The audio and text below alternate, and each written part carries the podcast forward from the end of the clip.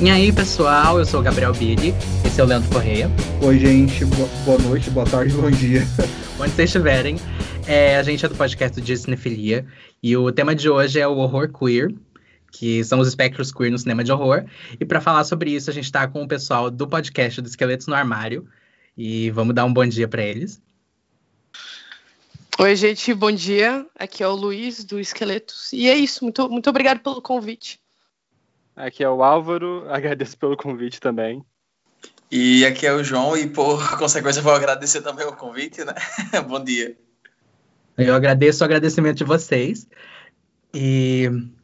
Bom, a gente vai falar. eu adorei que é a gente, eu adorei que a gente fingiu. Eu adorei que a gente fingiu que, é, que, é, que a gente tá gravando esse dia. Na verdade, são tipo.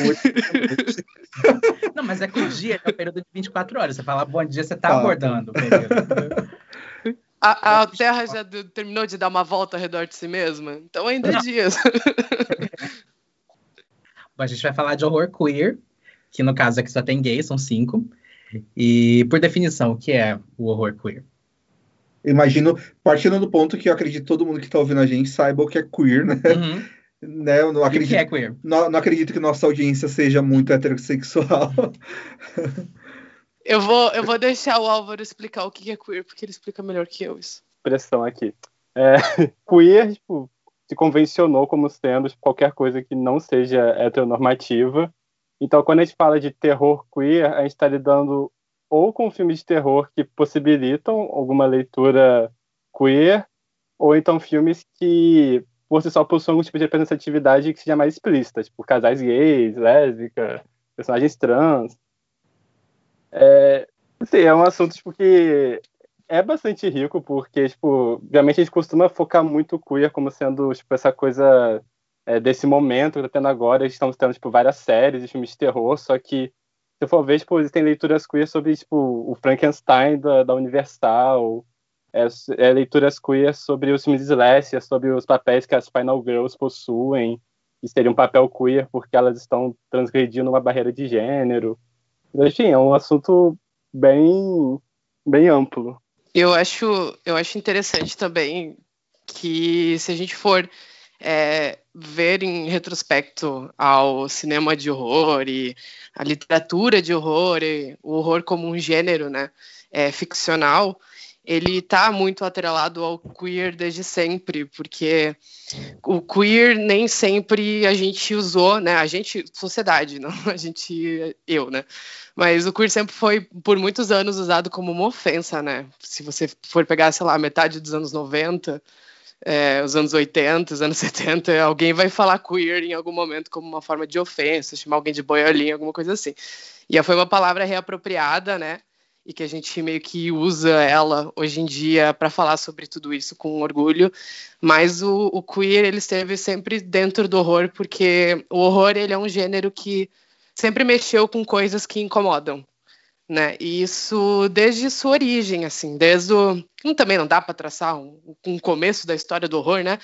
Mas desde, o, desde o, de que quando histórias de horror começaram a ser contadas oralmente, elas tinham esse objetivo de mexer com quem estava ouvindo e incomodar, né? Na maioria das vezes. É por isso que a maioria das histórias são mórbidas, a gente tem muitas histórias envolvendo morte, vida. E o queer mexe um pouco com isso de outra forma, né? É, a gente sabe muito bem como o LGBT, indivíduo social, ele incomoda muito essa instituição é, cis heteronormativa patriarcal que foi criada, sabe, ao longo das décadas. Então, se o horror ele chega para incomodar e para desconstruir, para é, meter o dedo na ferida de algumas coisas que socialmente a gente não fala, sabe, tipo falar sobre morte até hoje em dia é um tabu. Já tentou falar sobre morte com, sei lá, sua mãe? Ela não, elas não reagem bem quando você tenta falar sobre isso é, abertamente, sabe? E o queer também, ele serve é, para falar sobre isso, para falar sobre essas coisas que incomodam socialmente. É por isso que o queer e o horror, ele muitas vezes andaram é, lado a lado, mesmo que não explicitamente sobre isso, sabe? Muitas histórias de terror é, são consideradas histórias queer, existem leituras queer sobre elas, é, mesmo elas não sendo abertamente sobre isso. Isso eu acho interessante pontuar, né? Antes da gente começar a conversar propriamente sobre obras que vão falar sobre isso, mas remonta muito tempo antes é, de, se de, se falar abertamente sobre isso, até coisas que não eram o objetivo serem queer, há coisas que, por exemplo, a Shirley Jackson no Assombração na Casa da Colina, nos anos 50, colocando uma personagem bissexual e uma tensão sexual entre duas mulheres na história, sabe? Então é, é interessante observar como as coisas elas andam perto não só no sentido do próprio gênero, mas no sentido das sensações que esse gênero procura trazer para a sociedade, sabe?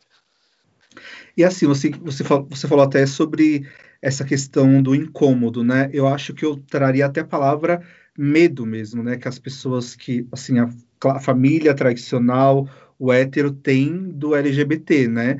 E você vê, tipo, é, exemplos claros até hoje. Tipo, a maior fake news que ajudou na eleição do Bolsonaro em 2018 foi uma madeira de piroca. As pessoas, uhum. a família tinha medo de uma madeira de piroca e o, o ensino de estudo de gênero, né, educação sexual nas escolas. Então, isso causou um pânico nas pessoas, na, as pessoas heterossexuais conservadoras de que é, os filhos iam ser ensinados a serem gays na escola, né? Que, as, que, que os gays iam, os gays, lésbicas, é, transexuais, a sigla LGBT ia transformar as crianças, né? Então, é, historicamente, muitos cineastas trouxeram esse medo do LGBT pro horror, né? E transformaram isso em filmes. Então é um medo, é um pavor mesmo do diferente, né? Do, do LGBT no geral. E o terror sempre teve muito moralismo, como o cinema em geral teve, é uma coisa muito recente você pensar no, no queer explícito num filme de terror, porque primeiro que Hollywood tinha aquele código de produção, então tudo tinha que ser seguindo a forminha moralista deles. E o cinema de terror, como tem muitos símbolos ligados, por exemplo, à, à crença cristã, é muito fácil puxar pro, pro moralismo, para puxar principalmente as personagens trans, que eram tidas só, só apareciam se fossem aberrações em, acho que a gente vai detonar mais tarde, Vestida para Matar, por exemplo. E então, às vezes, eles, é interessante como alguns filmes eles colocam esse esse subtexto queer de um jeito muito criativo, assim, porque muitas histórias de monstros são histórias de rejeição também. Eu lembro de um exemplo recente que ele não é exatamente um horror, mas ele é um sci-fi queer, que é o A Forma da Água, que pega toda a tradição do, dos monstros do, da Universal, acho, e coloca sabe, uma personagem negra, uma muda e um personagem gay, e, tipo, todas as minorias possíveis num, numa história de monstro. Então, historicamente, acho muito bonito quando acontece essa subversão. Eu acho interessante essa questão do, do, do monstro, porque é realmente isso, os monstros da Universal eles costumam ser muito tipo, cooptados para essa imagem queer e tal. Tanto que não é à toa que o criador do. o diretor do Frankenstein, né, o James Whale, era tipo um, abertamente homossexual, ele dirigiu o filme do Frankenstein, do, monstro, do Homem Invisível. E uma coisa interessante de se reinterpretar essas obras é que existe um texto, ai, não tô lembrando o nome agora, mas foi um discurso que uma mulher trans ela proclamou num, num evento de psicologia, no qual ela fala da relação que ela tinha com a obra do Frankenstein. E ela fala que o, existe uma, ela, uma pessoa trans, se relacionava muito com o monstro porque o corpo trans é um corpo que é construído na mesa de cirurgia, tal qual a criatura do Frankenstein. E esse sentimento de rejeição também seria muito similar. Então, tipo, é muito fácil a gente é, tipo, é, cooptar, tipo, a gente reinterpretar essas alegorias do terror para uma visão queer, né? Eu acho que, por um lado, dá para você pensar que o o horror como gênero sempre foi um refúgio para quem era queer, né? Porque, como vocês já falaram aí, é, não é de hoje que tem subtextos em obras clássicas e tal, mas é, definitivamente serviu de influência para o que, o que a gente tem hoje, mas eu acho que é, é como se fosse esse refúgio, sabe? Porque para para pensar que você tem pessoas que se identificam mais com os monstros dos filmes e das histórias do que com os mocinhos, sabe? E é, é, é eu acho muito interessante quando a gente pega para pensar justamente nesse ato de ressignificar, porque basicamente essa cultura queer foi construída é, na base da ressignificação. Na, nada era muito óbvio E você tinha que né, modelar um pouco e interpretar da sua maneira. Tem obras que deixam isso mais claros, é, de uma forma mais clara, né? Que você tipo, consegue realmente desenhar uma linha assim, você perceber que havia de fato um subtexto ali. E tem obras que você tem, tem que forçar um pouquinho, mas mesmo assim você consegue tirar algo dali, um subtexto queer. Porque é, uma coisa que a gente vai mencionar, provavelmente ao longo desse episódio, é aquele documentário do Scream Queen, que é sobre o, a produção do segundo A Hora do Pesadelo, que é infamemente conhecido como o filme gay da franquia, etc.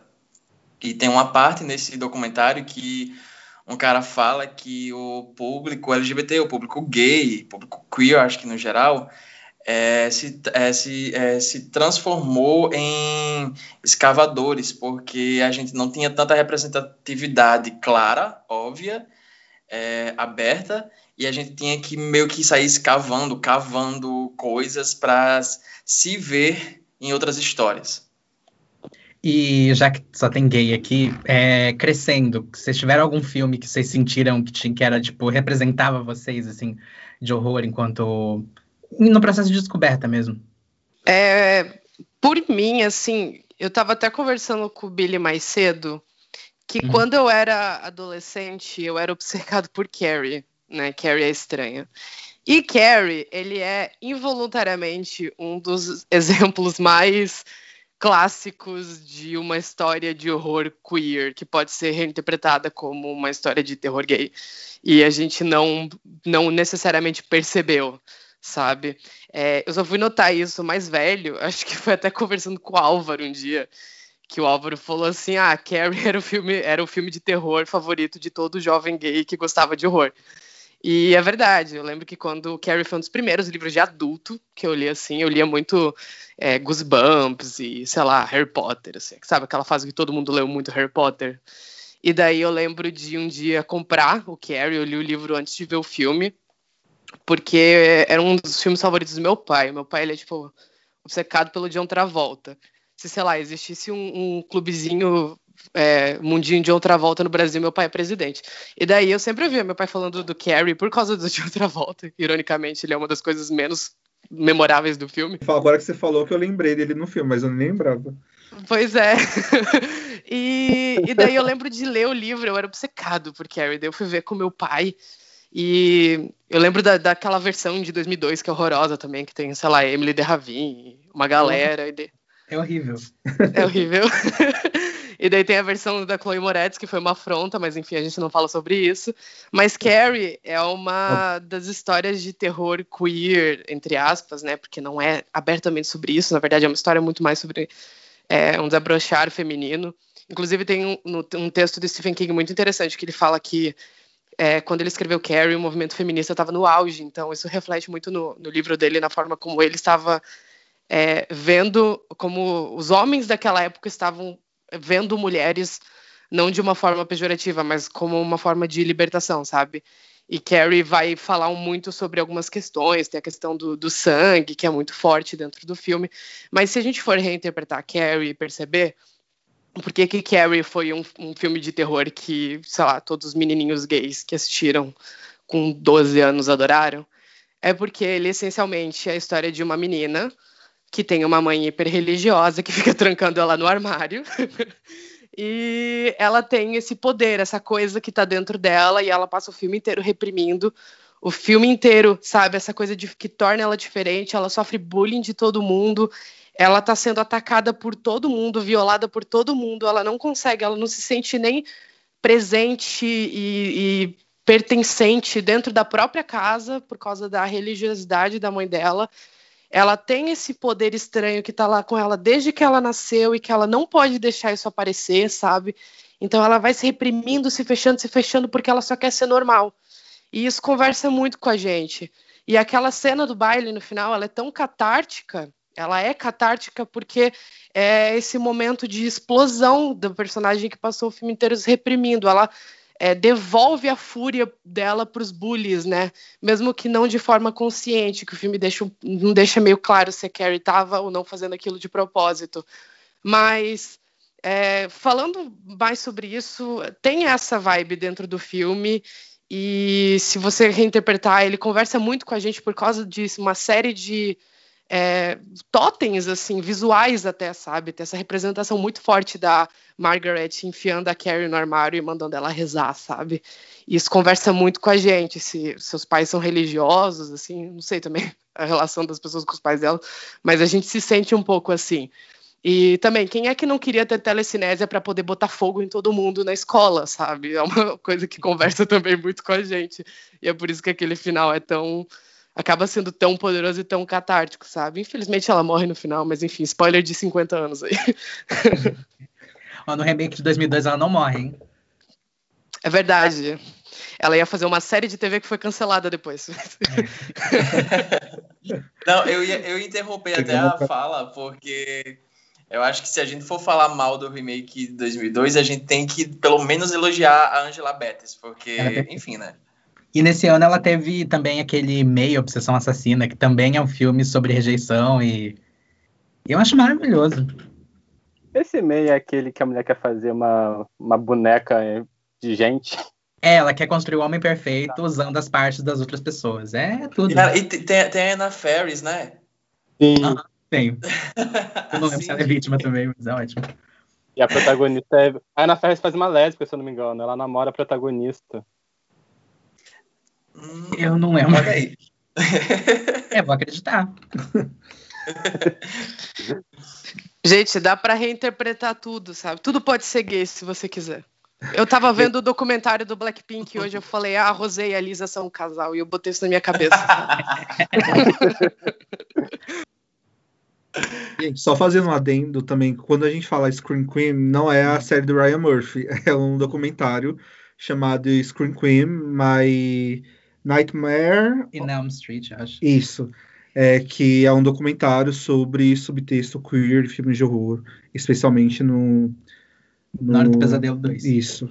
É, eu queria deixar minha recomendação para esse. Eu sei que eu já falei demais, já vou deixar os meninos falarem também. Eu queria uhum. deixar a recomendação para esse documentário, porque ele é perfeito. Ele é perfeito. Ah, ele, ele pesa um pouco a mão no meiozinho, assim, mas tirando isso, ele é perfeito. E tem um momento muito bom no filme que, quando eles vão falar sobre quando saiu Hora do Pesadelo 2 e ficou conhecido como o filme gay da franquia, as pessoas começaram a ir no cinema e perceber que tinha um subtexto ali. E isso enterrou a carreira do, do, do Mark Patton, que era o, o, ator, era tipo um jovem ator brilhante, sabe? Ele estava em ascensão, isso acabou com a carreira dele porque ele era gay. E, isso vem todo nessa coisa dessa escalada da, do, do medo, do pânico moral do governo é, do Reagan na década de 80. É isso, esse documentário é muito bom. Tem um momento ótimo que eu adoro nesse documentário, que ele fala assim: ah, gente, era nos 80, a homossexualidade não era algo. Era tipo um puta de um tabu. Aí tem um corte de várias cenas de filmes clássicos nos anos 80 com é, cenas homofóbicas nesse documentário. E se você assistir, tá a filmografia inteira do John Hughes ali. Eu só queria falar isso. E enfim, podem, podem comentar. Uma surpresa. Óbvio que teria que ter hate. Falando em documentário, assim, com, sobre subtexto queer no cinema, tem um que não é sobre horror em específico, mas ele eventualmente ele passa por alguns filmes de horror, que é o The Celluloid Closet, uhum. que é um documentário sobre, acho que eles anos, no final dos anos 90, e ele fala sobre subtexto queer na história do cinema, é, principalmente naquela, naquela época do, da, é, da Era de Ouro de Hollywood, que tinha a censura americana, então muitos filmes é, faziam subtexto queer tanto para, enfim, de alguma forma positiva e especialmente negativa, né? Inclusive tem um filme que, acho que se não me engano, ele é retratado nesse documentário, que é o Rebecca do Hitchcock, que é um clássico aí do, dos filmes mais famosos do Hitchcock e que tem um subtexto queer bem, bem forte, é, que é da personagem da Judith Anderson, que é a governanta, né? Que, enfim, para quem nunca viu Rebecca, é um, é um filme sobre é, uma mulher que, enfim, começa a namorar um cara muito rico, que é um viúvo, e quando ela vai morar na casa dele, é, ela começa a ser meio que assombrada pela memória da falecida, né? Especialmente por, por conta da governanta, que todo momento tenta relembrar a existência da falecida, e ela é fascinada pela, pela, pela ex-patroa e tudo mais. Então, claramente, existe ali um, uma alusão a, ao fato da governanta ser apaixonada pela, pela ex-patroa. Então, enfim, assim, não sei se é spoiler, né? Da, da spoiler do Rebecca, mas um filme de, de quase 100 anos, mas é, o final dela não é, não, não, é um final bom, né? Como a maioria dos personagens com subtexto LGBTQ da época, da época, né? Por conta da censura, não. por conta do pensamento também do, daquela época o que eu achei incrível nesse filme é que assim, eles não fazem nem muita questão de disfarçar. Tipo, tem uma cena em que ela começa, tipo, a mexer nas roupas da, da Rebeca, né, a governanta. Tipo assim, ela começa a pegar as calcinhas da mulher, tipo, passar no rosto. ela fala que. Ela fala, tipo, ai, essa colcha aqui eu que tricotei pra ela. Tipo, eu não fazem muita questão de esconder isso. É. Não, historicamente, assim, nessa época, quando o filme tinha um personagem é, uhum. que tinha uma insinuação gay, ele era promíscuo, né? E quando era lésbica, era uma paixão doentia, assim. Uhum. era uma lésbica sinistra que era fissurada por uma mulher e tinha essa coisa meio doentia, como, como a Rebecca. Eu tava lembrando esses dias de De Repente no Último Verão, que é um filme, é uma adaptação do Tennessee Williams, com a Catherine Hepburn e Elizabeth Taylor.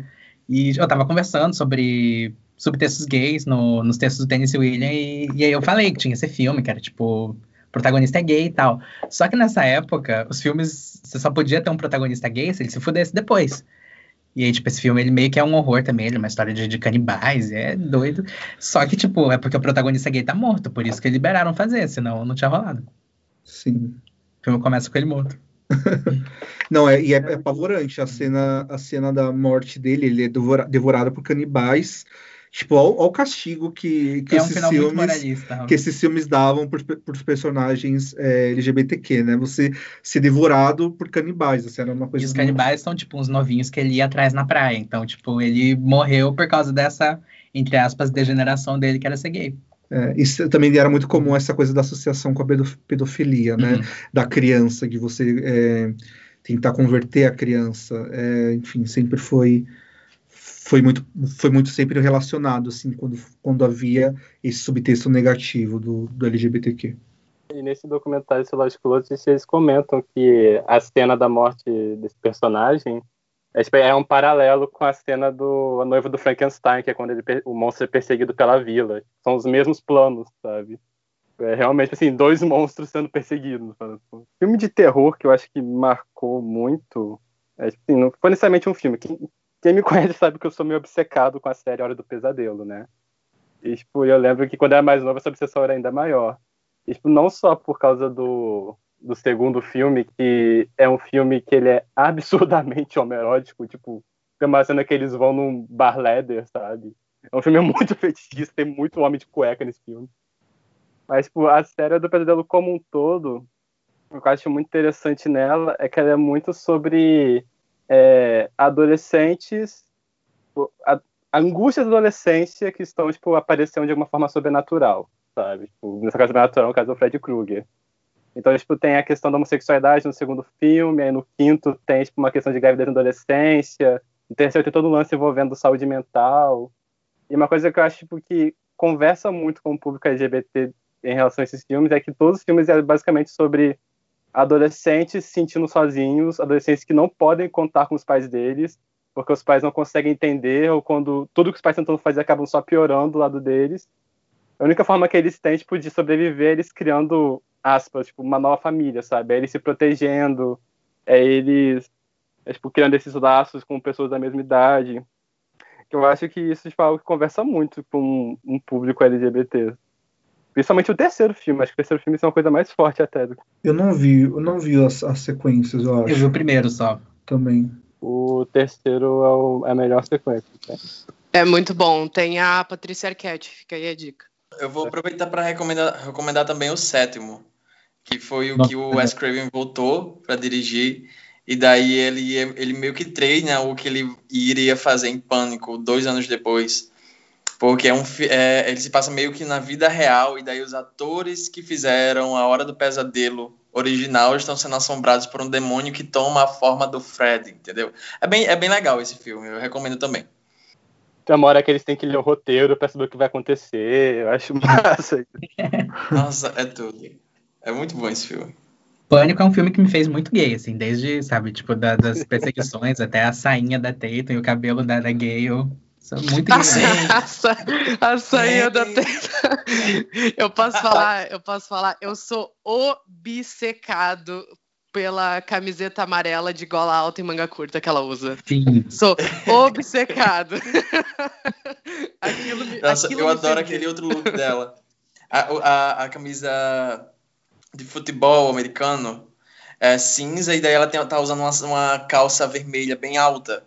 E ela tá com os tatuazinhos. Nossa, ela era, ela era muito fashion icon ali, viu? Foi muito, muito sabe? Ela me, ela me fez gay. Sim. Não precisa nem dizer que a Sidney Prescott é a personagem do horror favorita de todo gay, né? Tipo, Sim. todo. Todo mundo. Se você é gay, você gosta de filme de terror, você, sua personagem favorita é a Sidney Prescott, sabe? Ela é a Final Girl definitiva. Ah, e é isso. então, gente, eu tava tentando pensar enquanto é, vocês falavam sobre algum filme com, sei lá, algum subtexto que me, enfim, me, me influenciou quando eu era pequeno, mas para ser bem sincero, assim, eu não consegui pensar em nada. Daí eu sugeri para a gente comentar sobre é, filmes que meio que são conhecidos por ter um subtexto queer, mas não é uma abordagem muito positiva. Eu acho um, um debate legal da gente fazer. Sim, agora Você... é hora de detonar a vestida para matar. eu nunca vi, sabia? Então, já, já posso começar a matar. Mas é que, tipo. Vai lá. Vamos lá. É que ele, ele, é meio que um remake de, de Psicose, só que a enésima potência. Então, tipo, porque o Brandon Palmer ele meio que fazia isso. Ele pegava os filmes do Hitchcock e ele aproveitava que ele podia botar peito e sangue enquanto o Hitchcock não podia. Então é, é tudo super exagerado. Só que aí ele pega toda a a trama do Psicose, que é né, o, o, cara que se veste da mãe e tal, e ele potencializa isso numa história sobre uma mulher trans que mata mulheres por algum motivo, e é bem horrível, assim, tipo, não só transfóbico, mas também é um filme bem racista, e... Ele tem uma sequência que um grupo de homens negros começam a perseguir uma mulher a mocinha loirinha é. e tal, e eles comportam feito animais, é muito horrível. Tipo, super do nada, assim, uhum. não tem nenhum nenhum uma justificativa, assim, só porque assim, ah, são homens negros, selvagens e estupradores, assim, é bem intenso. E aí tem essa assassina, que é o Norman Bates potencializado, e é uma mulher trans que mata mulheres por, por, por ódio mesmo, em, em de uma inconformação dela de, de não ser uma mulher cis, que é uma coisa muito horrível de se botar num filme em qualquer época. É uma coisa que a J.K. Rowling escreveria, né? Sim. Total. pra você ver, a J.K. Rowling é atrasada há uns 50 anos. Meu Deus. É mesmo meio, tipo, tenso você perceber que representação trans explícita em filme de terror normal, normalmente costumava ser, tipo, algum twist no final, tipo, tarão, o assassino na verdade era esse cara que tava botando uma peruca e ia matando pessoas por aí, tipo, tem um monte de filme assim. Sim. Sim. E, tipo, e a, a justificativa do Vestida pra Matar, eu lembro, tipo, que é um negócio é muito bizarro. É um negócio, tipo assim, que ele tinha uma personalidade dupla, e, tipo, uhum. a segunda personalidade era uma mulher que toda vez que ele sentia, a personalidade masculina sentia excitação por uma mulher, essa personalidade, personalidade feminina assumia o local e tinha que matar essa pessoa, sabe? Sim. E vale a pena dizer que o assassino é o, é o Michael Caine, é o Alfred do Batman, no caso. É, não, é Nazaré Tedesco, gente. Que é, eu acho bizarro, assim, é visual. É bizarro. Eu tô olhando fotos aqui e ele é igual mesmo. É, é a Nazaré cena do, do cheiro de couro. É igual.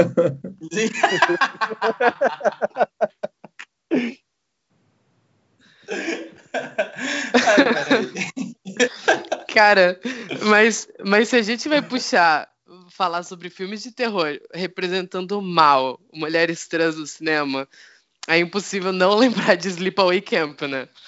Que é infamemente considerado um dos maiores clássicos é, podres, né, trashes dos anos 80.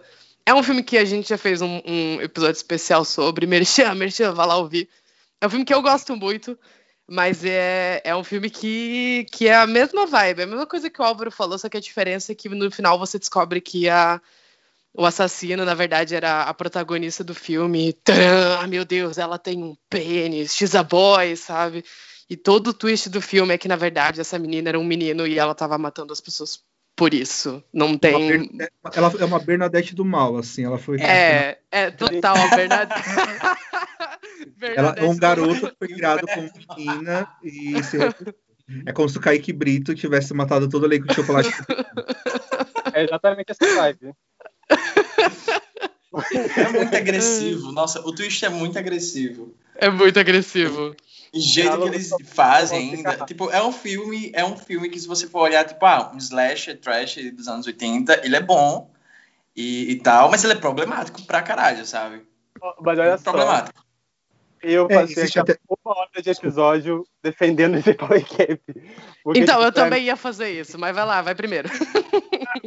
pra mim, tipo, o grande diferencial de Power Camp pra esses filmes, tipo, Vestida pra Matar, é que Vestida pra Matar, tipo assim, a mocinha, essa mulher cis, loirinha, bonitinha, sendo perseguida por um homem de peruca que tá puto porque não conseguiu uma cirurgia. E no caso é igualzinho o Senso Inocente também, vamos lembrar disso. e foi o lance dessa Camp que pra mim interessante, é que tipo, a protagonista é ela. E, tipo, e o lance é que a gente é levado a sentir empatia por ela. E quem tá morrendo são as pessoas que fazem bullying com ela. Tipo assim, são, tipo, pedófilos que tentam, tipo, atacar ela, crianças que faziam bullying eram transfóbicas, homofóbicas. Tipo assim, eu sinto que é um filme que ele te leva a sentir, tipo, compaixão por essa pessoa dessa forma, sabe? É diferente, tipo, de ser, sei lá, só um freak show igual que tentam fazer nos outros filmes.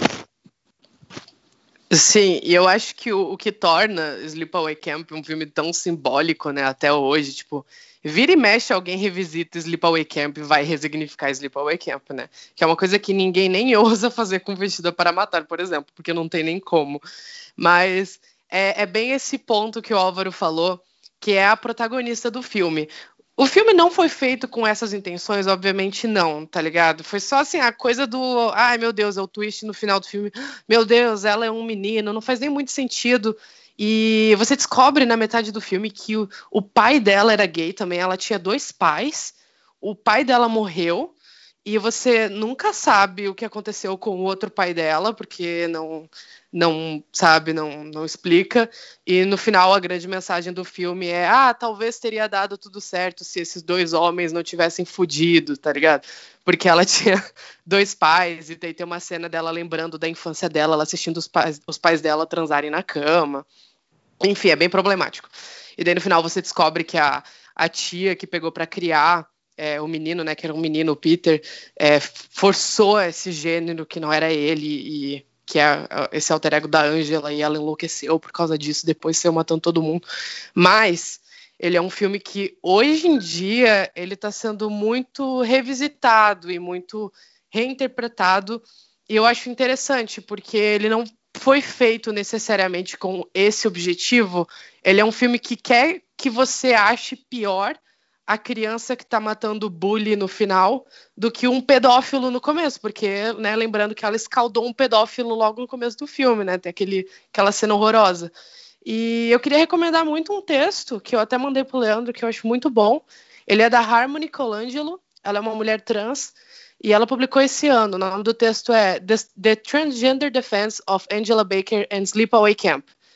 E esse texto é muito bom, ela vai falar sobre como ela consegue reinterpretar Sleepaway Camp, né? Tem vários textos sobre de mulheres trans falando sobre esse filme e como no final, por mais que o twist seja problemático, ele é um filme que ainda vinga ela de alguma forma, né? Isso nas palavras dela, ela não consegue não deixar de se sentir vingada, não é uma coisa catártica para ela, porque você passa o filme inteiro vendo a Angela se vingar de todo mundo que é escroto, homofóbico, transfóbico com ela, sabe? Tem um trecho muito bom desse texto que eu até traduzi que eu queria ler, que eu tava relendo ele agora há pouco antes do, do podcast e eu achei, tipo, foda. Que ela fala assim: Dizer que Sleepaway Camp é problemático é um eufemismo. Na superfície e em breve resumo, este filme tem uma péssima representação de uma pessoa trans. Mas simplesmente deixar assim é apenas contar a história pela metade. O significado deste filme como um estandarte para expressão de gênero só funciona em retrospecto e fora do contexto em que o filme foi feito. Ele é apenas, ele é apenas visível se abrirmos o filme violentamente e observarmos o sangue e as tripas de, um, de mais de um ângulo. Porque o problema do filme não é Angela Baker, o problema é o mundo e as circunstâncias que a cercam. Em outro ponto do texto, ela fala: Angela só mata pessoas que a machucam. E embora eu não possa dizer que quero casualmente matar, isso é uma coisa muito catártica para eu assistir sendo uma mulher trans. E eu acho esse texto muito bom para explicar por que Sleepaway Camp teve essa sobrevida até hoje, é, mesmo tendo uma representação não muito positiva, não muito não, completamente negativa, e outros filmes que fazem isso não têm sabe? Enfim. Falei demais, eu... gente, desculpa. Imagina. É, eu acho, eu acho assim, a gente está num momento hoje em dia que a gente está falando muito sobre essa coisa de ressignificar, é, cancelar é, filmes que é, são muito problemáticos, como por exemplo, sei lá, O Vento Levou, é, O Nascimento de uma Nação, etc. Tem N filmes que são muito problemáticos que ou são sintomas sua, do seu tempo ou já eram problemáticos no seu próprio tempo, né? É, dito isso, é, eu não sou a favor de, tipo, ai, vamos, vamos proibir esse filme de ser exibido, não vamos colocar é, esses filmes problemáticos em, em, nenhuma plataforma de streaming. Eu acho que isso não, não faz nenhum sentido, assim. Até porque quanto mais você torna proibido, mais, enfim, você cria uma aura é, em, cima, em cima disso.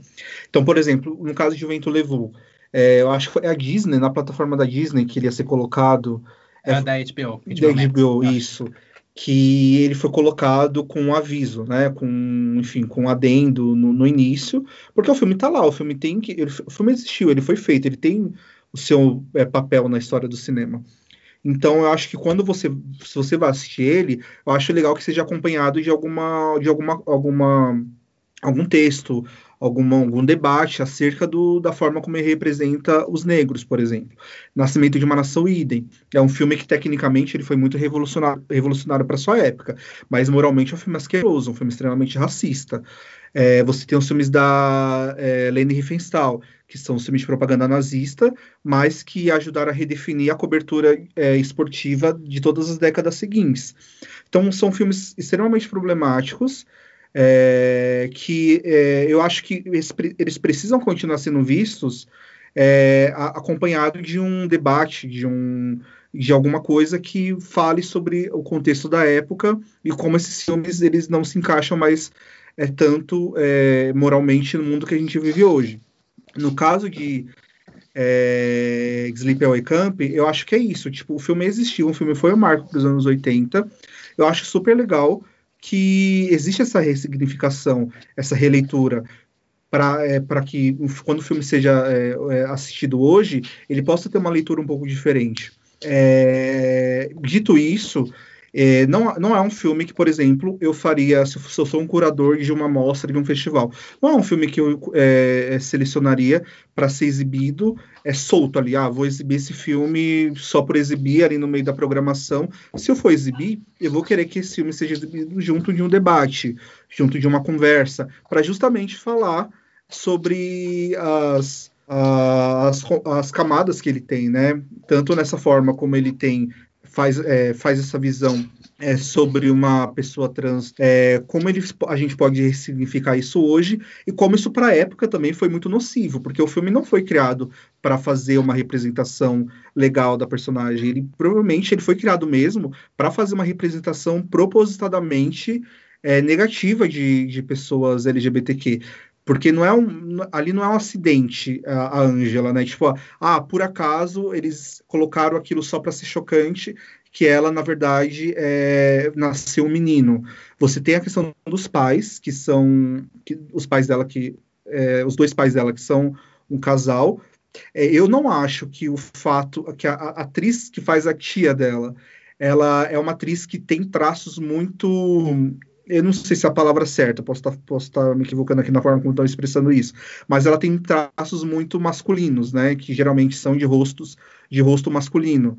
E eu não acho que aquilo ali tá, de, tá por acaso ali no filme, sabe? A forma como ah, a tia maluca que resolveu transformar o menino em menina. Eu acho que tem muito a ver também com a questão, por exemplo, dessa coisa do, do LGBT sempre estar tá, é, é, associado ao, ao, àquela, àquela, aquele monstro que vai corromper nossas crianças, entendeu? Eu acho que tem o filme tem muitas escolhas ali que não que é impossível torná-lo hoje ah, esse filme é um símbolo de representatividade é, trans mas ao mesmo tempo eu acho legal que possa ter essa ressignificação para que hoje, quando ele, quando ele seja exibido, quando as pessoas assistam ele, elas possam ter esse debate também é, e não ficar só um filme ali no obscurantismo é, perdido no tempo, entendeu?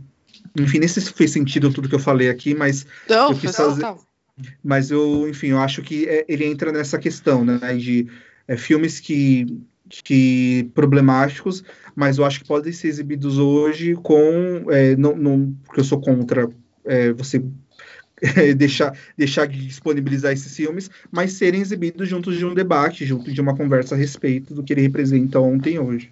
Eu achei legal que esses textos eles não são uma defesa do acampamento.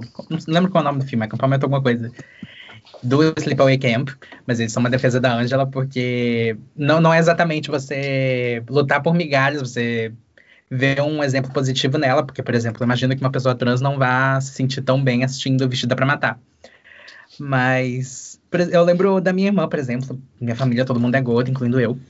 E, sabe, representatividade que a gente tinha na tela era a professora Loprado. E ela, minha família é doida por Norbit, que tem a Rasputia, que é uma personagem super mal retratada.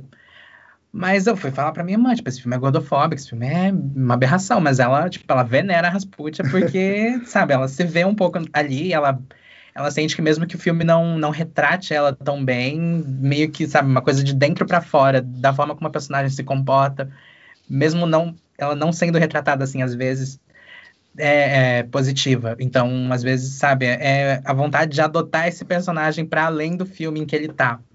Eu acho isso interessante. Você falando disso, até, tipo, eu, no caso, eu também sou gordo, e um filme que, assim, eu adorava era O Amor é Cego. Uhum. eu assistia todos os que passava. Por, porque, porque era o que tinha, e de alguma forma vocês, eu me identificava com aquela personagem da Gwyneth Paltrow, e, e, e, assim, por mais que o filme. Esse é um. Eu acho que é um caso de um filme errado que estava tentando acertar, né? É um filme que, tipo, ele foi equivocado, tipo, você fez errado, mas você estava tentando acertar, você estava tentando mostrar ali que ah, pessoas de todos os tipos merecem ser amadas e que a gente às vezes está é, envezado pelos nossos olhares, blá blá blá blá. É, eu acho sempre importante a gente ver o cinema como um produto do tempo dele. As coisas elas são do jeito que elas são, por um motivo. E não dá para a gente simplesmente é, fechar os olhos e não ver as coisas feias do filme. A gente pode ver as coisas feias do filme, como a gente pode tirar uma coisa boa do filme, né? E no caso do Sleepaway Camp, agora pegando de gancho para voltar a falar dele, eu acho que é muito isso. É bem o que o Billy falou. Ninguém está defendendo o filme, a gente está defendendo a Angela, sabe? E eu acho legal que as pessoas, é, principalmente da comunidade LGBT, a gente consiga pegar essas histórias que usaram para nos ferir por muito tempo e resignificar para transformar numa coisa nossa. Eu falei isso num podcast nosso lá dos Esqueletos, acho que foi no dia Hellbent, que a maior vingança que a gente pode ter contra esses diretores, esses escrotos homofóbicos culturalmente, é pegando essas coisas e roubando elas de volta, sabe? Tipo, Sleepaway Camp não foi feito com um objetivo de fazer uma uma representação boa. Ele tem uma representação cruel da, do, de pessoas transgênero e ele tem uma representação extremamente agressiva e abusiva sobre homossexualidade e, e, ele é um produto do tempo dele. Esse filme estava saindo no auge do governo Reagan, sabe? É, família em primeiro lugar, tinha todo esse pânico moral, esse medo, né, da homossexualidade. E esse filme está sendo revisitado. Não é só esse texto que eu citei, tem outros textos que vão falar sobre ele também e reinterpretando ele e entendendo ele de novas formas. É uma talvez uma vingança que eu acho que a gente possa ter contra essas pessoas que fizeram essas coisas para nos ferirem, sabe? E eu acho legal esse exercício de você tentar rever algumas coisas e reinterpretar elas. Tipo, tá, essa porra aqui é muito escrota, é muito problemático. Mas essa cena aqui, sabe, tipo, você consegue tirar algumas coisas. É, e é, é, bem o que, voltando lá para o começo que o João falou, que pessoas queer, quando elas vão assistir filmes de terror e tal, e filmes no geral, não é só no cinema de horror que isso acontece, no cinema no geral, a gente meio que sobrevive de migalhas, sabe? É tipo migalhas de representatividade. E a gente aprende a ser escavador. E eu acho que esse exercício é sempre importante na hora da gente falar sobre cinema e representatividade, sabe? Tipo, representatividade para quem? Por quê? Da onde, sabe? E como a gente pode usar esses exemplos antigos para não cometer esses erros novamente e usar esses erros até como uma forma de aprender como fazer da forma certa e repreender eles, mas ao mesmo tempo que reinterpretando eles para o mundo atual, sabe? Porque sim, a gente pode isolar uma coisa nos anos 80 e falar assim: ah, não, é problemático porque era dos anos 80. Mas ao mesmo tempo, você consegue trazer esse filme para hoje em dia e traçar paralelos com discursos feitos hoje em dia, sabe? E isso é um, um, exercício interessante de se fazer quando a gente vai falar de cinema num geral, não apenas do cinema de horror. Eu acho, tipo. ah, o rouco aqui, desculpa. É, eu acho que existe uma relação muito interessante tipo, na forma como o público LGBT lida com essa questão de se identificar com monstro e com vilão no filme de terror. É, tem um livro, eu, eu vivo citando esse livro porque eu comecei a ler ele e fiquei muito fissurado. É um livro chamado The Revolting Child, que é um livro que ele analisa a questão da criança má no filme de terror. E o autor desse texto ele fala que ele foi ver o filme A Órfão num, num cinema que era num bairro que era conhecido por ser tipo, um bairro gay. E ele ficou surpreso que, tipo, que na plateia, durante metade do filme, o público tava, tipo, que é basicamente homens gays, estava super, tipo, do lado da, da Esther, né, que é a criança psicopata do filme. E, tipo, durante, e nesse livro ele trabalha muito com essa ideia de que é, filmes de terror com criança são filmes de terror queer porque pessoas LGBT costumo te identificar com essa coisa de serem filmes, de serem personagens que se sentem deslocados dentro da família, que são vistos como sendo uma ameaça para o núcleo familiar e tal. Mas ele fala que existe algo, tipo, de certa forma, revolucionário nisso. Ele fala que a gente não deve necessariamente descartar esses personagens monstruosos de filmes de terror, porque existiria algo até um pouco empoderador nisso de você se ver de você ser capaz de se ver em algo que é uma ameaça para estrutura familiar, heterossexual, para o sistema capitalista, para a igreja, tipo, ele fala, existe algo de um tanto empoderador nisso que a gente deveria, de certa forma, abraçar. Outras possibilidades de ser. E, enfim, é um texto que eu acho, que eu acho muito interessante, como ele trabalha com isso. E eu, eu, eu sigo um pouco essa linha, tipo, eu Obviamente eu quero representatividade positiva, só que eu acho interessante também, tipo, quando a gente vê esses personagens que não são, tipo, o modelo certinho hollywoodiano, sabe? Eu acho que existe algo, tipo, de... Como que eu posso dizer? Não é de interessante, é algo de... Transgressor? Transgressor, isso. Acho que Cativante. Transgressor e cativante, ambos. e assim, historicamente, né, o que, que é a representação boa e ruim, né? Porque, tipo, é, como eu vou poder, como eu posso falar isso? Que, tipo, o que o cinema, o que, o que as pessoas tradicionais, héteros e tudo mais, que elas consideram como uma pessoa correta, uma pessoa íntegra, não necessariamente seja o que realmente a gente, eu tenho como pessoa correta e íntegra, o Billy, vocês, enfim. Então também tem muito isso, né? Tipo, é, eu acho que, inclusive, um filme que, é, entrando, entrando um pouco nele, que eu acho que é, fala um pouco de, é, disso, é o Faca no Coração. É Knife uhum. Plus Hurt, né? O nome em inglês. Que é isso, você tem um filme sobre um assassino que faz vítimas no mundo pornô, né? Pornô gay específico. E e, nenhum, e o filme não, não o filme não está condenando aquela, aquelas pessoas ali. Tipo, é, se, um, se uma pessoa conservadora vê aquele filme, ela pode ter até uma leitura. Nossa, tá matando o ator pornô gay, é, pervertido, legal, tá certo. Mas pra gente não, ele não é uma pessoa ruim, porque ele tá fazendo um filme, um filme pornô gay, sabe? Então, eu acho um filme lindo. Eu vi, eu vi, eu vi hoje, né? Vi um pouco, comecei a ver ontem, terminei hoje. E eu achei lindo, lindo, lindo, porque justamente é isso. É um filme que entra num submundo ali, que é considerado submundo do pornô, do pornô gay na França e tal. E, e, mesmo assim ele tem muito coração e ele trata esses personagens com carinho, sabe? Ele não tá condenando eles, não tá é, retratando eles como é, pessoas sujas, pessoas é, pervertidas, etc. Só quer dizer que eu tô Sim, e ele ele, ele tem muito coração e tem faca no coração também. Bom, enfim, só queria, eu só queria fazer essa piada, pode falar, Álvaro. Não, eu cheguei a pensar, mas eu não falei. Quando ele falou, eu pensei na hora. Mas eu queria falar que eu sou obcecado por esse filme, eu vi, sei lá, umas três vezes esse ano já. E é muito recente a questão da, da representatividade positiva LGBT na, nas mídias, porque, por exemplo, o que foi o, a virada de jogo na, na TV americana foi o episódio da Ellen com a Laura Dern, sempre ela, sempre a mulher. Que foi no mesmo ano do episódio do John Waters nos Simpsons, que foram tipo as duas primeiras representações positivas no horário nobre da, dos Estados Unidos. Isso foi em 97, então é mais novo que eu, eu sou de 96. Tem 23 anos, é muito recente.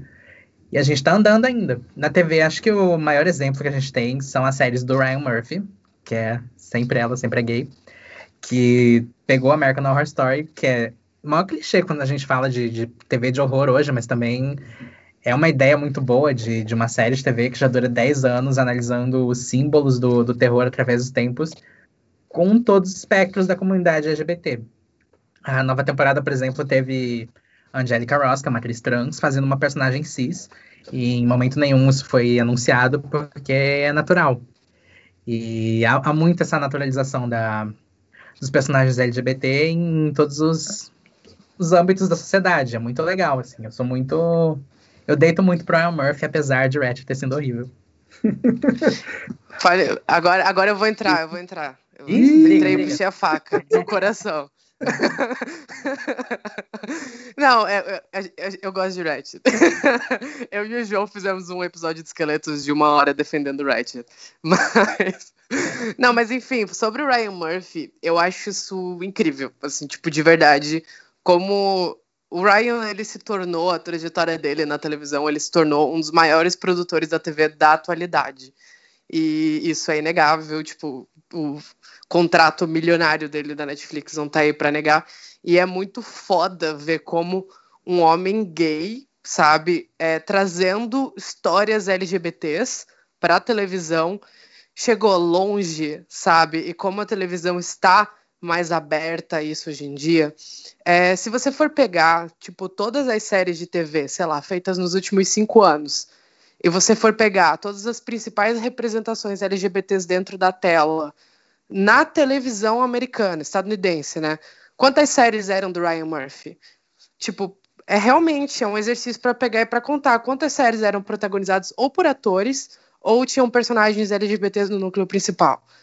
E o Ryan Murphy, ele tá fazendo há muitos anos esse trabalho, ele gosta muito dessa coisa meio camp, né, que a gente sempre fala, de misturar terror com essa coisa meio pop, aquela coisa meio, meio teatral, exagerada, cartunesca dele, sabe? O Sharon Tate com a macaca, depois ela deixa a fortuna pra macaca, umas coisas assim.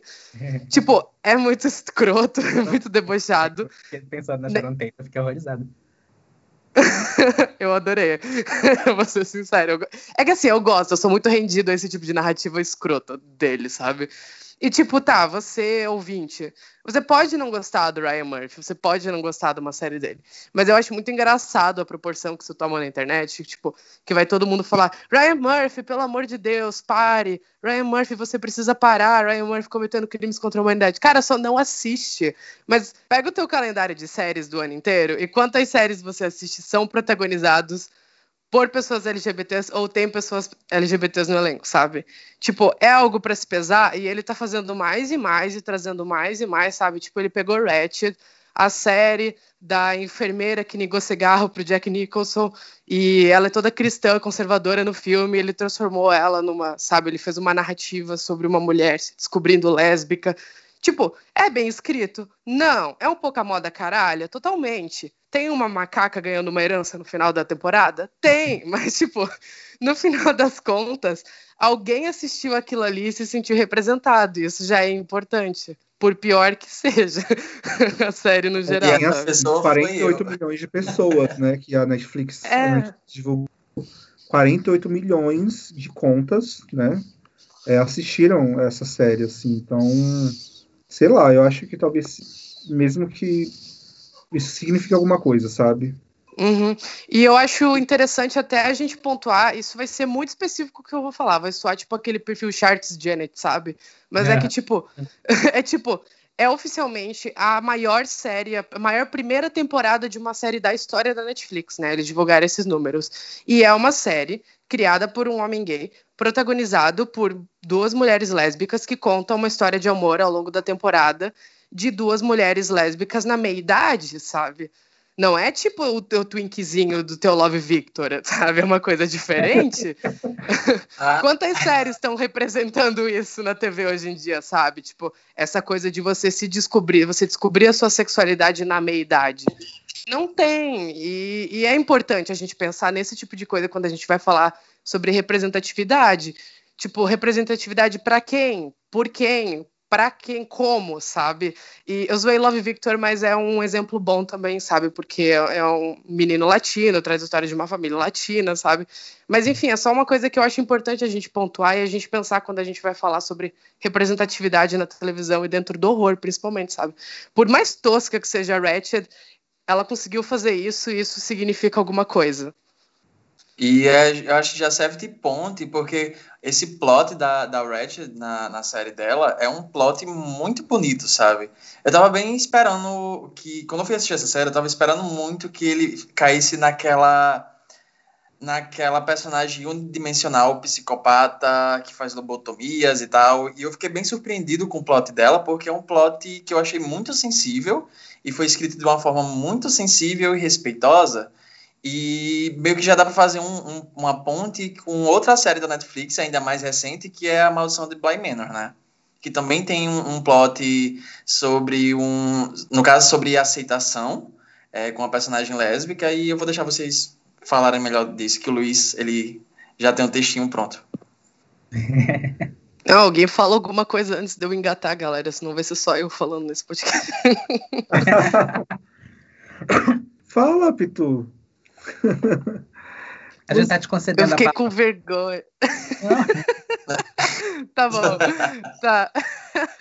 Então, gente, é, A Maldição da Mansão Bly, né? The Haunting of Bly Manor é a segunda temporada dessa é, antologia de terror criada pelo papai Mike Flanagan, o maravilhoso Mike Flanagan, e adapta um dos livros de horror mais clássicos e famosos da história, que é Outra Volta do Parafuso, que já teve 50 mil adaptações, teve até uma brasileira, se eu não me engano. E ela veio com essa proposta de reimaginar a história nos anos 80, e, enfim, né? Todo mundo adorou Hill House, todo mundo chorou pra caralho. Ah, meu Deus, o plot twist no episódio 5, quem lembra, né? Aquele episódio do plano sequência, Garla Gudino, maravilhosa, larga essa xícara, pelo amor de Deus. Enfim, foi aquela coisa. Chegou a temporada nova, tava todo mundo aquela coisa do o que, que será que vai vir. E eu acho que a maior surpresa dessa temporada, e desculpa se você não sabia, se isso foi um spoiler, mas assim, já teve tanta fancã no Twitter que eu acho que todo mundo já sabe, é que o principal ponto dessa nova temporada foi um casal LGBT, né? Foi um casal entre duas mulheres. E o Mike Flanagan entregou, sem prometer para ninguém, um dos melhores queer horrors da décadas, quiçá do século, até porque o século só teve 20 anos, então não foi tanta coisa. E é muito bom, é, é realmente muito bom, é uma série muito bonita, é uma temporada muito sensível. Ela tem um, ela é um pouco excessiva, eu acho, Uh, tem alguns episódios a mais, uns plots que se estendem um pouco mais do que precisam, mas eu acho que no final é sobre elas e o jeito que o Mike Flanagan e os roteiristas de, é, da série usam o horror para falar sobre sexualidade, descoberta, já está traçando também esses paralelos com Hatchet, né? É muito bonito e é muito sensível. Uma coisa, tem muito essa coisa da da culpabilização da sua sexualidade por um trauma, sabe? a protagonista, sem spoilers, né? A protagonista ela passou por um trauma, você descobre isso no episódio 4, se não me engano. E isso faz com que ela veja manifestada em espelhos uma entidade sobrenatural que quando você vai ler o todo da série, ele meio que representa a sexualidade reprimida dela, porque ela culpa o fato dela ser lésbica a uma tragédia do passado dela, né? Isso de forma bem genérica contando. Num episódio específico, é o primeiro momento da série em que ela demonstra afeto além da, de gentileza, sabe, a uma outra mulher. E é o primeiro momento da série em que ela vê essa entidade materializada fora do reflexo dela, na frente dela, como se é, a, essa homofobia internalizada que ela só via quando ela se olhava em espelhos, ela só via nela mesma pudesse se materializar na frente dela, né? Depois dela dar este passo a mais dos sentimentos para algo real com outra pessoa. Enfim, divaguei aqui. Eu tô gostando muito dessa temporada também. É, faltam dois episódios para acabar. E eu acho bem interessante quando, enfim, é, uso o horror como alegoria para a questão da homofobia, questão a questão queer. Eu só acho que é, essa. Eu não lembro se na primeira temporada tinha tanto isso, mas eu acho que nessa temporada eles vão um pouco além dessa coisa de tudo ser uma alegoria para tudo, assim, tipo, até a, as plantas nascem, morrem, como as pessoas nascem, morrem. Eu acho que a, a série se excede um pouco nessa coisa de tudo ser uma alegoria sobre tudo. E eu acho que quando ela se, se restringe isso ao horror, é mais interessante, assim. Eu acho que só esse é um ponto negativo, uhum. mas no geral eu tô gostando bastante, assim, tô bastante ansioso pro, pros últimos dois episódios. Uma coisa que eu percebi nessa temporada é que ela é uma temporada muito menos sobre horror e muito mais um romance, né? O Mike Flanagan já tinha falado que era um, era um romance gótico, não ia ser tanto uma história de terror. Tanto que ele deixa o elemento sobrenatural um pouco de lado em alguns momentos. Mas é, eu concordo contigo, né? Tem inclusive uma backstory por uma flor no episódio 4.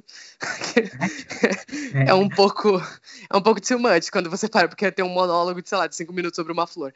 Mas é bonitinho. É um monólogo bem escrito. Eu acho que isso é porque, sei lá, eu imagino que o Mike Flanagan estava muito apaixonado quando ele escreveu essa temporada. Então, realmente, é tudo sobre uma alegoria, sobre tudo.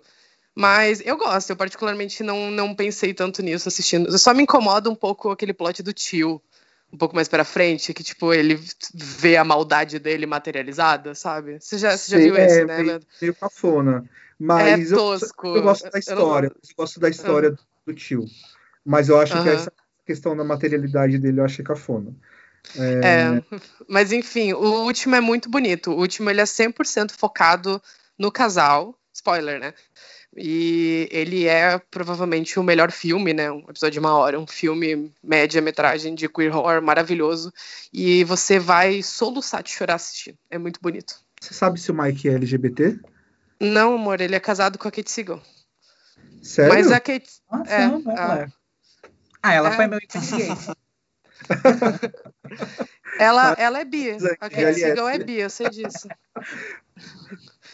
Inclusive, tem algo interessante dessa temporada que as, as protagonistas são mulheres LGBTs, né? A Victoria Pedretti, ela é bi. A Kate Siegel, né? A esposa do Mike Flanagan, ela é bi também.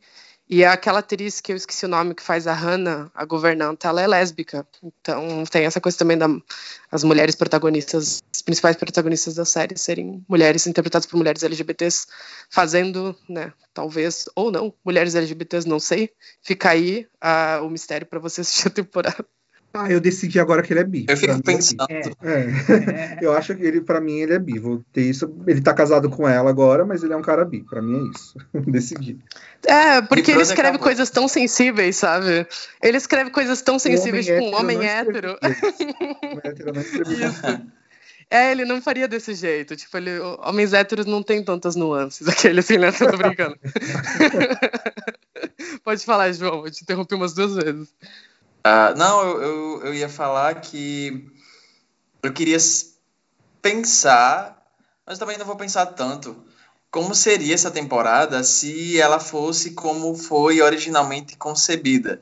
Porque não ia ter esse plot e a, a personagem da, da jardineira, da Jamie, ia ser o ator que faz o Peter Quint, que fazia o Luke, o Oliver Jackson Corro, ou seja, era um casal hétero.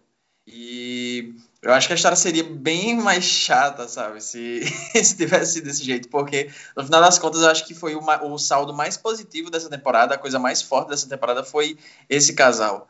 Então fica aí, sabe? Não, realmente, assim, a, a série é, ela tem, ela muito da, ela começa a ficar interessante, inclusive à medida que essa história é, delas vai se desenvolvendo, assim, ela vai ficando mais interessante, porque é isso, ela é uma, é uma temporada que tem me menos horror, mais drama, mais romance, e se fosse mais um romance hétero, que precisa disso? De novo, né? 2020 a gente chega, tá chato já, sabe? Tudo tem que ser hétero agora, que saco. estavam falando da questão de alegoria, eu lembrei que, por exemplo, tem aquele meme de que ah, tal coisa representa depressão, representa o luto, e eu acho que ele meio que começou com a história do Babadook, e é uma história que foi adotada pelos gays, meio que como meme, mas depois a gente foi trazendo isso pra, mais pro pessoal, do Babadook ser um ícone gay do nada, e eu acho muito fascinante. Cara, foi por causa de um, de um print da Netflix, não era que ele tava na seção de recomendados do, de filmes LGBT. Como pode? o B de, o B de LGBT é de Babadook, né? Mas o eu acho que o Babadook. o Babadook. eu acho, mas eu acho engraçado porque o Babadook, se você pegar ele e você der uma forçada de barra, ele tem uma leitura queer ali, muito por essa coisa que o Álvaro falou da, da infância, inerentemente ser queer, né? Tipo, é uma mãe que odeia o próprio filho, e daí a relação deles é toda estranha, e daí não, sabe? Tem, tem, você consegue, você consegue trazer isso pra, pra cá, sabe? Qualquer história com criança, é isso que o Álvaro falou, qualquer história com uma criança esquisita, você consegue falar, hum, tem, tem, tem viadice daqui no meio, sabe? Você fica assim. É, de qualquer forma, o filme tem uma, uma leitura feminista, né, sobre o prazer da mulher. Então, é um filme que se propõe, assim, a fazer uma alegoria sobre, sobre opressão, algum tipo de opressão. Ele é dirigido por uma mulher, né? Sim.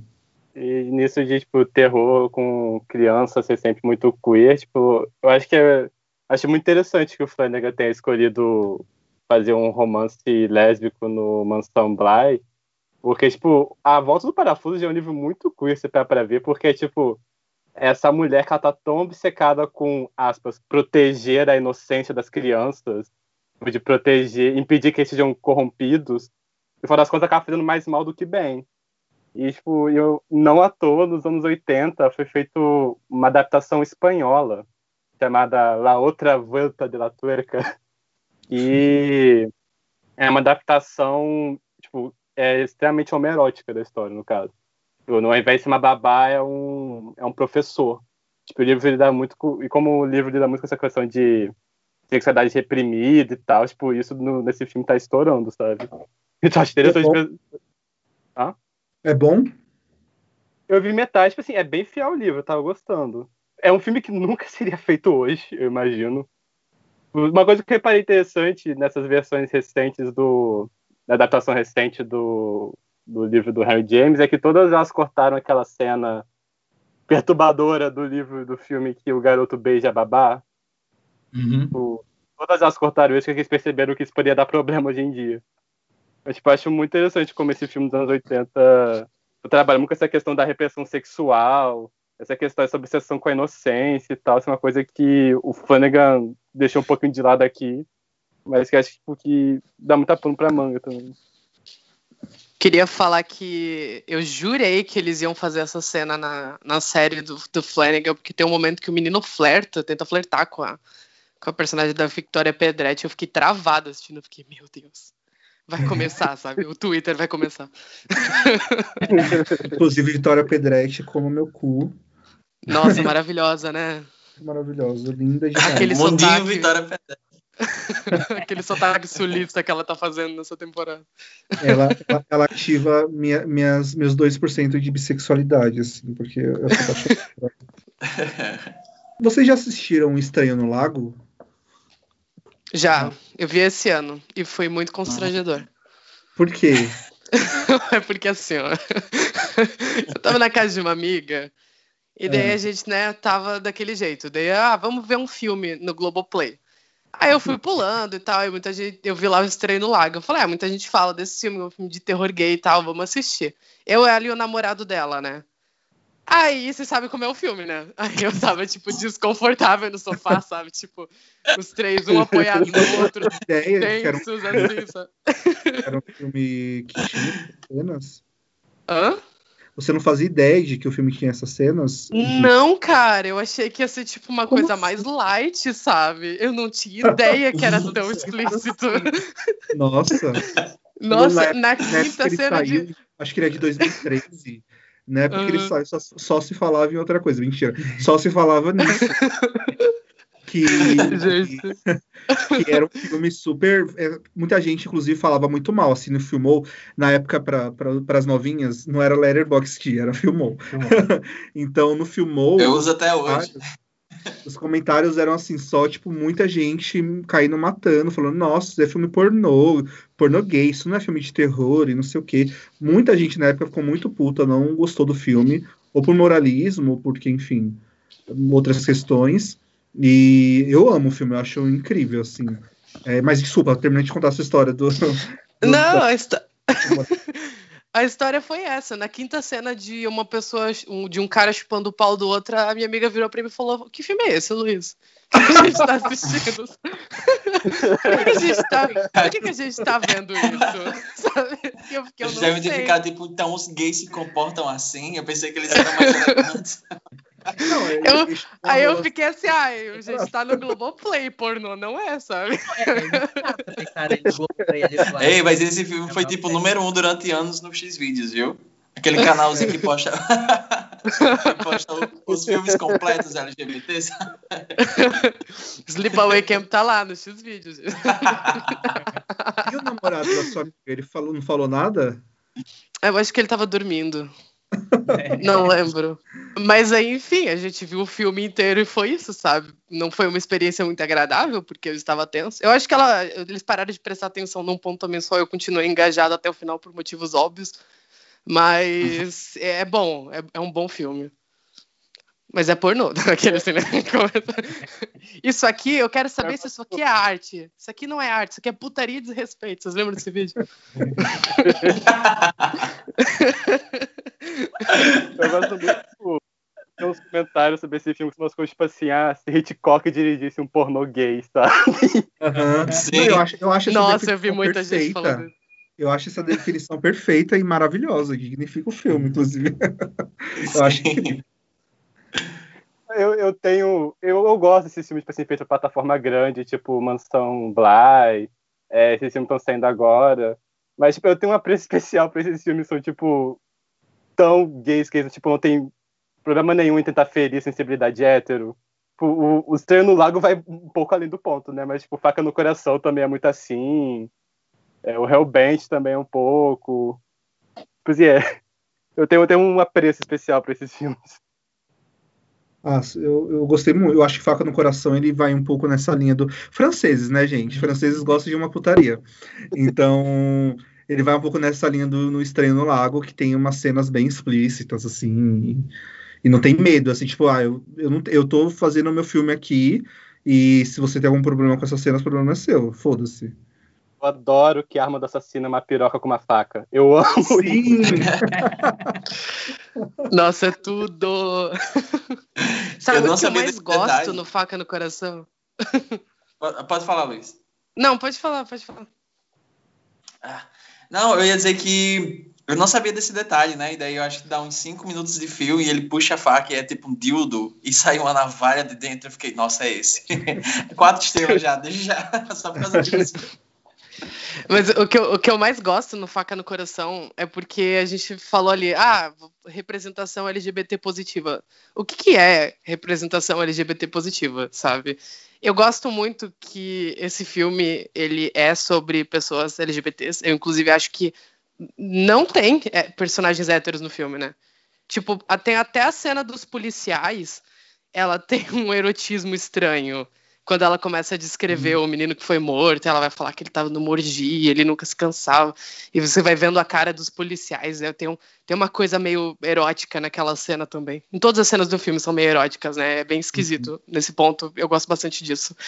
E eu acho legal que ele tem essa pluralidade de diversos personagens LGBTs diferentes em tela sabe? A, a, protagonista, ela não é necessariamente gostável, ela é muito tóxica, ela é uma namorada tóxica. É, mas isso é legal, porque mostra que não é só um tipo de pessoa que existe, sabe? E daí eu vejo muita gente confundindo representatividade boa, representatividade positiva com só assim, tipo, todo personagem gay, lésbica, trans na tela tem que englobar absolutamente todas as vivências de todos os gays que já existiram uhum. na face da Terra, sabe? Tipo, não, amigo, não. Não precisa ser assim. E existem diferentes formas de se relacionar, existem diferentes formas de se pensar e de pessoas. E isso é legal. E é legal que tenham mais filmes mostrando pessoas LGBTs não necessariamente gostáveis, sabe? Sim. Mas elas existirem e elas serem representadas com é, entre aspas, respeito, né? O que, que é respeito também? Entramos pontos muito é específicos de aula de ética, né? A gente, nós somos plurais, nós somos plurais também, nós temos, temos pessoas mau caráteres, temos pessoas é, gentis e tudo mais. O que eu acho que a diferença, talvez o ponto de a chave que, de mudança seja quando é, somos retratados como é, mau caráter, é, assassinos, bandidos, por conta da nossa sexualidade. Quando a nossa sexualidade não é mais uma característica da nossa personalidade, não, é, não, não quando a, nossa, a gente também a gente é assassino e gay e, e não sei o que, é, quando a gente é assassino porque a gente é gay, quando a gente é assassino porque a gente é trans. Então eu acho que talvez esse, esse seja a chave aí de virada, né? É, tipo, você dá pra matar, assim, a definição dela ser assassina é por causa da, da sexualidade dela. Ou Silêncios Inocentes mesmo, que é um cara. É... Eu não lembro agora qual é a identidade de gênero do, do Buffalo Bill, mas também a sexualidade. Ele quer se tornar uma mulher. Sim, e aí a sexualidade está inteira na, no motivo. Então a gente não precisa que, o, que os personagens gays em filmes sejam santos, mas eles têm que ser humanos. E e a nossa sexualidade não pode ser a característica que nos define no, no filme. Sim. Eu lembrei, é que eu falei isso porque eu lembrei. eu lembrei. Ai, gente, desculpa. É que eu tava falando sobre representatividade, eu lembrei daquele tweet da pessoa falando que Call Me By Your Name não era um filme bom é, para representar pessoas LGBTs, porque a relação do Hélio com o pai era, tipo, boa demais. Isso não. Isso, isso era gatilho para pessoas. Mentiu! Mentiu! E a pessoa. A, ah, a minha relação com meu pai é ótima, muito obrigada. Mas, Ai, mas eu, amigo, fico feliz mas eu você. achei. mas tipo, eu achei engraçado. Agindo representatividade de histórias gays que não sejam sob sofrimento e tragédia, é, daí quando acontece, não é real porque não tem sofrimento e tragédia, né? É, tipo, sim, é muito isso. É muito isso. Eu vejo, eu vejo isso muito acontecendo com o Love Simon também. Que as pessoas falam, ah, porque esse filme clichê, ah, porque isso, porque aquilo. Tá, tipo, não é uma obra-prima. Mas quando, quando que você ia ver um filme, tipo, LGBT, dirigido por um homem gay, baseado, sabe, num livro escrito por uma mulher queer. No cinema, tendo pré-estreia no Brasil, sabe? Eu lembro quando eu fui ver o, Love Simon pela primeira vez. Primeiro que eu saí soluçando da sala, né? Chorando igual um filho da puta. Tipo, o filme nem é tão bom. Eu revi ele esse ano e eu fiquei hum, hum, com algumas coisinhas. Mas eu lembro que na minha sessão tinha bastante gente e tinha uma mãe com as duas filhas. Não sei se eram duas filhas dela, uma era filha e outra era amiga. E elas deviam ter, tipo, uns 12 anos. E elas estavam sentadas bem do meu lado, assim. E elas ficavam, tipo, ficaram, tipo, o filme inteiro comentando, tipo, tentando descobrir quem que era o namorado secreto. E elas saíram super empolgadas da sessão, porque ele é meio que um filme para todo mundo. É, ele tem esse problema dele ser um pouco higienizado, heteronormativo em alguns pontos, mas mesmo assim, sabe? Quando que um filme assim ia ser feito dessa forma, positiva, bonita para jovens e ser lançado no cinema há 30 anos, sabe? A gente tem que valorizar essas pequenas coisas. E se esse filme, sabe, bobinho, disponibilizar espaço para mais filmes LGBTs diferentes, retratando diferentes formas de ser no cinema para todo mundo assistir, porra, bom pra caralho, sabe? A gente não tem que ser contra isso. A gente, a gente precisa ter, desculpa, a gente precisa ter todos os tipos de narrativas para todas as Sim. faixas etárias. A gente precisa, a gente, da mesma forma que eu quero que tenha filmes transgressores e que questionem a, a os papéis de, de, de, gênero e de, enfim, os papéis que a gente quer é, ocupar na sociedade e tudo mais, eu acho que também tem que ter filme para sessão da tarde, sabe? Para você, ali quando você tem 12 anos de idade, você assistir e não sentir vergonha de quem você é, entendeu? A gente tem Sim, que é ter até arte ruim, sabe? Ryan Murphy, Exatamente. Miguel Falabella. Porque os héteros saem um minuto, assim, de, de comédia romântica besta. E a gente tem que ter também. Porque senão, É, se a gente faz um filme LGBT, a gente tem que, tem que carrega um peso gigantesco de tem que ser um filme de prestígio, tem que ser sempre um moonlight. E não é assim, a gente pode ter porcaria também. O Hora que é um, um youtuber muito legal, assim, ele faz vídeos incríveis, tem um vídeo dele muito bom, que ele fala sobre minorias também terem direito a ser medíocres, a fazerem arte medíocre. Não, essa coisa de toda a gente, quando a gente vai fazer um, vai ter um filme dirigido por mulher, um filme com representatividade negra, representatividade LGBT, ele tem que ser a maior obra-prima. Se ele não for, é, ah, então não valeu o investimento. Ah, então não dá certo. A gente, eles não sabem fazer. Então a gente tem o direito de ser medíocre também. E por favor, mais filmes gays medíocres, sabe? Tipo, quanto mais bostinha divertida, boba, despretensiosa tiver, melhor. A não ser que seja Alex Strangelove, porque aquele filme é horrível. Esse é o meu protesto. Vocês viram isso? É horrível esse filme. Nunca vi. Não, Não. assistam. É muito tóxico. Cara, nossa, muito tóxico, sim. É muito tóxico. Mas enfim, eu queria falar também que teve um filme no começo desse ano. O nome do filme era The Thing About Harry. Tu viu isso também, né, João? Tu, tu assistiu esse filme? Ah, é muito fofo esse. É muito fofo. bonitinho. É um filme Ah. gay, tipo, da Freeform. E é um filme que passaria na sessão da tarde total, assim.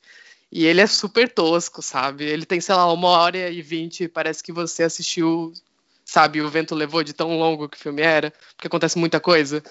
Mas é muito bom, queria recomendar esse filme, porque ele é idiota, mas ele é divertido. É bacaninha. Nossa, a gente desviou total do tema terror, né? É, mas tá queer. Ah, eu acho que tá dentro, faz parte. Pode- Podcast Ah, sobre representatividade. Pra mim é terror. O que que é terror? Pra mim é terror.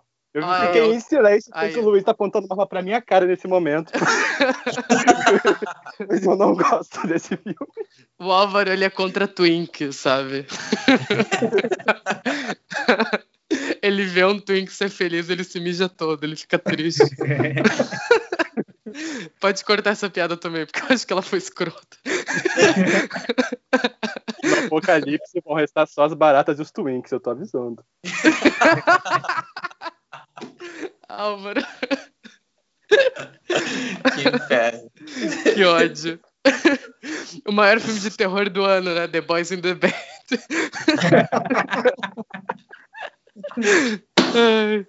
Mas, gente, ainda voltando pro terror, eu queria recomendar, eu queria recomendar um filme muito bom, que a gente já fez programa sobre também. Que a gente ficou uma boa parte do programa falando sobre representatividade trans negativa no cinema de horror. E eu queria falar de um filme que faz isso direito, que é o Assassination Nation, de 2018. Aqui no Brasil, se não me engano, ficou País da Violência, alguma coisa assim o nome. E ele não é sobre isso, mas ele tem uma narrativa trans no meio. Ele reimagina a história do, da Queimas Bruxas em Salem nos dias atuais. Ele conta a história de um grupo de quatro meninas que são amigas. E um dia um hacker invade os celulares e vaza as informações privadas de todo mundo na cidade e culpa uma delas. E a cidade inteira, né, a cidade de Salem, eles estão, é, se volta contra essas meninas e começa a caçar elas. É um filme muito bom, ele é do Sam Levinson, é o mesmo diretor e criador de Euforia, então ele tem uma vibe meio parecida, assim, de ser aquela coisa geração Z, neon, sabe? Brilho na cara, glitter. É, só que pré-Zendaya, né? Esse filme foi antes de Euforia.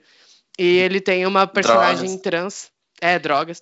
E ele tem uma personagem trans que é interpretada pela Harinif, que é uma mulher trans também. Harinif, inclusive, maravilhosa. Recomendo muito seguir ela, ela é muito engraçada. Posso ter reviews ótimas de filmes.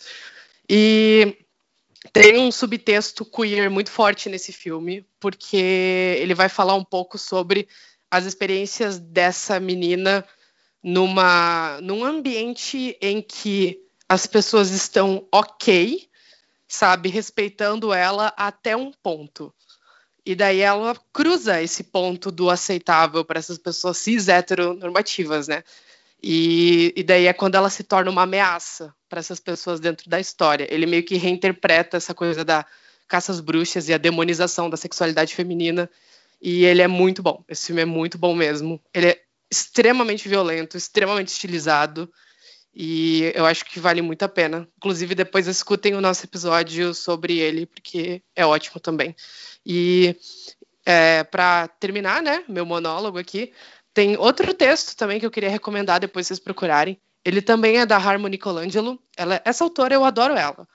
É, entrem no Medium dela, ela fala sobre representatividade trans no cinema no geral. Ela tem um texto excelente cagando em cima da garota dinamarquesa, recomendo também. Mas ela fez um texto sobre Assassination Nation, falando sobre a representatividade trans e queer dentro do filme. E é muito, muito, muito bom esse texto mesmo. O nome dele é Assassination Nation and the Transgender Gaze. Mas só procura, o nome dela é Harmony Colangelo, que vocês vão encontrar o Medium dela. Tem textos ótimos lá sobre representatividade trans dentro da, da telinha.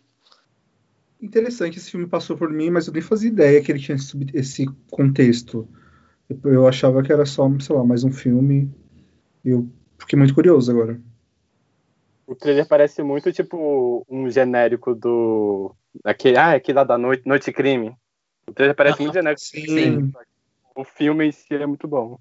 É uma noite de crime para gays, sabe? Ai, ótimo. Sim, ele, mas ele é total essa vibe, porque ele, ele vai muito fundo numas questões, assim, tipo, de gera... É, eu sou muito cafona falar isso, sabe?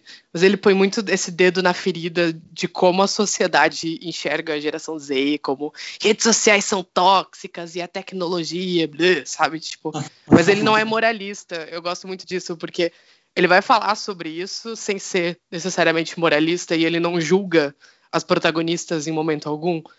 É, essas quatro meninas, e eu acho isso muito, muito, muito bacana.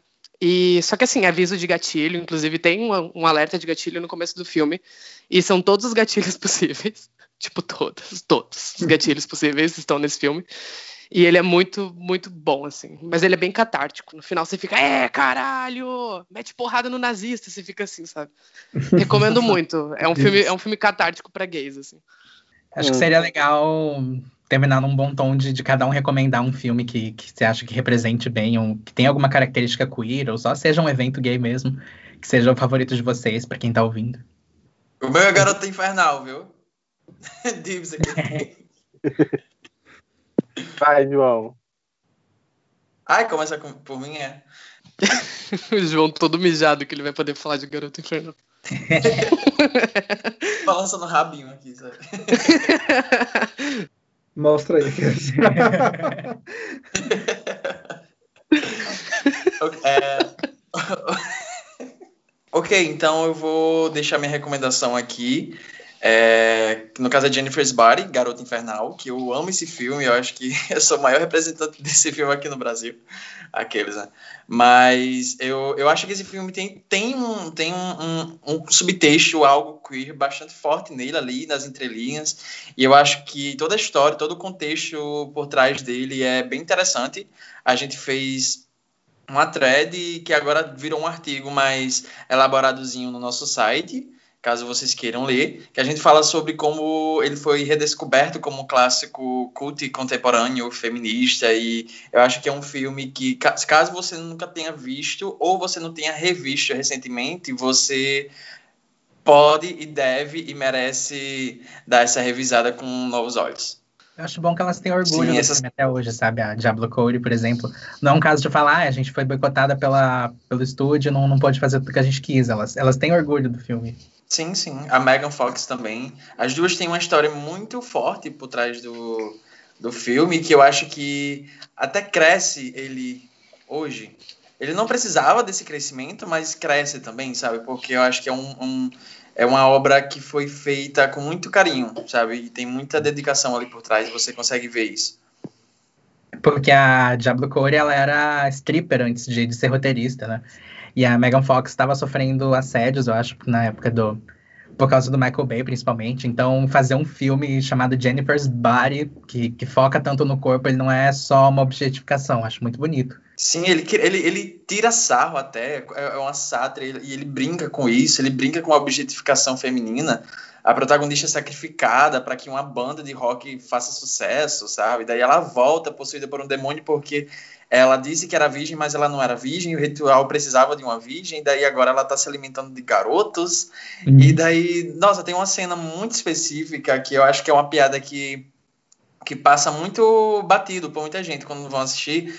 Mas, por exemplo, no final, quando a Nid, ela finalmente mata a Jennifer, spoiler de 10 anos, né? Mas ela enfia um estilete no peito dela e daí ela fala, a Jennifer fala, tipo, meu peito? Aí ela fala, não, seu coração, sabe? É, eu acho muito interessante isso. O filme tem umas tiradas muito boas, muito geniais. Álvaro, sua vez. Tá aí? tá aí. Aí, passou tanta coisa na cabeça para indicar agora, mas é, eu gostaria de poder indicar um nacional. Eu acho que o cinema de terror queer nacional está tipo, tá num momento bacana. Teve recentemente o Canto dos Ossos, que é um filme de vampiro que ganhou o prêmio Tiradentes, que é uma bacana. Teve aquele O Animal Cordial, da Gabriela Amaral Almeida, que tem um protagonista que é meio que não binário. Mas acho que, tipo, o meu amorzinho é o As Boas Maneiras, do Marco Duto, da Juliana Rojas. Que é esse filme que conta a história, tipo, dessa mulher contratada para ser, pra ser babada, essa outra mulher que está grávida. E, enfim, as duas acabam desenvolvendo uma relação, criam um relacionamento, e no, ao decorrer do tempo, essa moça contratada percebe que a mulher está grávida de uma coisa que não é humana. É, além de todo esse tom, tipo, das duas terem um relacionamento lésbico, explícito e tal, que é muito legal, é muito bem desenvolvido, é, muita gente, tipo, caga em cima da segunda parte do, fi do filme, porque a, a segunda parte é focada na... É, a personagem criando a, essa criança meio monstruosa. Mas para mim, tipo, eu acho que super condiz com o resto do filme, porque o filme, acho que pra mim ele é queer não só por esse relacionamento lésbico, mas porque acho que ele retrata muito bem essa questão de é, famílias não tradicionais, essa questão dessa criança que ela não é, aspas, não é normal, e que ela vai, essa criança começa a, a essa monstruosidade dela começa a ter descontrole, e ele começa a ter conflitos com a família, e, tipo, e o filme termina numa nota super positiva em relação a isso, sabe? É um filme que eu acho muito bonito. É um dos meus filmes brasileiros favoritos, sabe? É um dos meus favoritos. Enfim, eu sempre recomendo ele quando eu posso, as boas maneiras. Eu acho que vou indicar um Estranho no Lago mesmo, porque é um filme que na época que ele lançou ele fez um burburinho, mas eu acho que hoje, ao longo do tempo, já faz uns sete anos, é, algumas pessoas podem ter passado batido, não, não terem visto. E, enfim, tá na Globoplay, como a gente sabe. E... Mas é isso, tipo, eu acho a melhor definição é essa. É como se o Hitchcock dirigisse um pornô gay. Então, pode ser que você odeie, pode ser que você ache incrível, mas pelo menos o material da bronha do bolo, o bolo vai estar garantido. Eu queria falar isso, tem umas cenas, olha. Ele é bem explícito, bem explícito, então uhum. evitem assistir com pessoas que vocês acham que não vão é, se sentir muito confortáveis com essas cenas. Uhum. É, mas é isso, é, recomendo bastante. A minha, a minha recomendação, além do Assassination Age que eu falei agora há pouco, é, é um clássico, né? Eu queria falar do The Rock Horror Picture Show, que é um musical gay, é, trans, não binário, tudo 100% LGBT, de 1975. E ele é um filme maravilhoso sobre celebração e sobre é, a perversão de um, de um casal hétero, né? Você vai ver é, Susan Sarandon e aquele cara que eu sempre esqueço o nome, um casalzinho tendo a liberdade sexual que eles foram negados a vida inteira e descobrindo que prazer é bom. É isso. Essa foi a pior sinopse que alguém já fez de Rock Horror Picture Show, mas... mas é um filme perfeito, eu amo. Eu amo que ele é um filme sobre corromper é, o conservadorismo, sabe? Eu, eu, acho isso incrível até hoje, pensar que é um filme de vai fazer 50 anos fez isso, sabe? Um musical ainda por cima. Com a Susan Sarandon. E o Tim Curry. Bom, a minha recomendação é Vestida para Matar. Mentira. não é?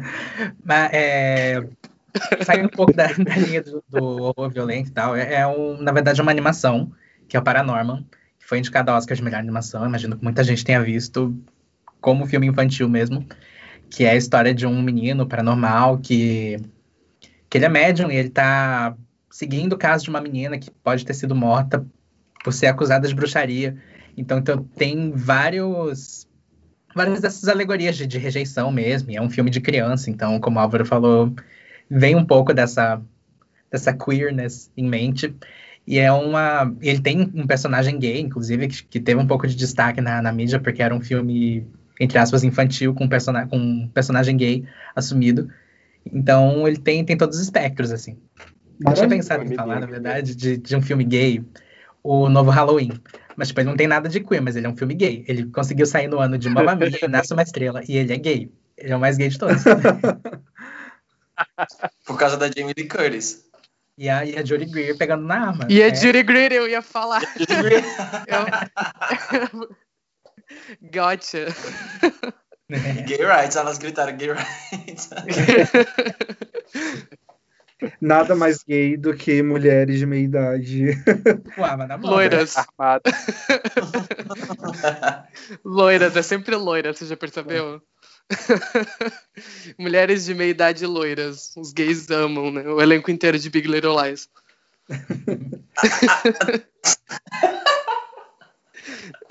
Cara, eu tô muito ansioso pra ver Pânico 5. Eu quero muito ver se de 50 anos, sabe, descendo a faca no Ghostface. Se ela morrer no começo, eu me mato. Caralho. Se ela morrer no começo, eu saio da sala de cinema. Se não for a Selena Gomes. Se não for a Selena Gomes, eu vou ficar puto.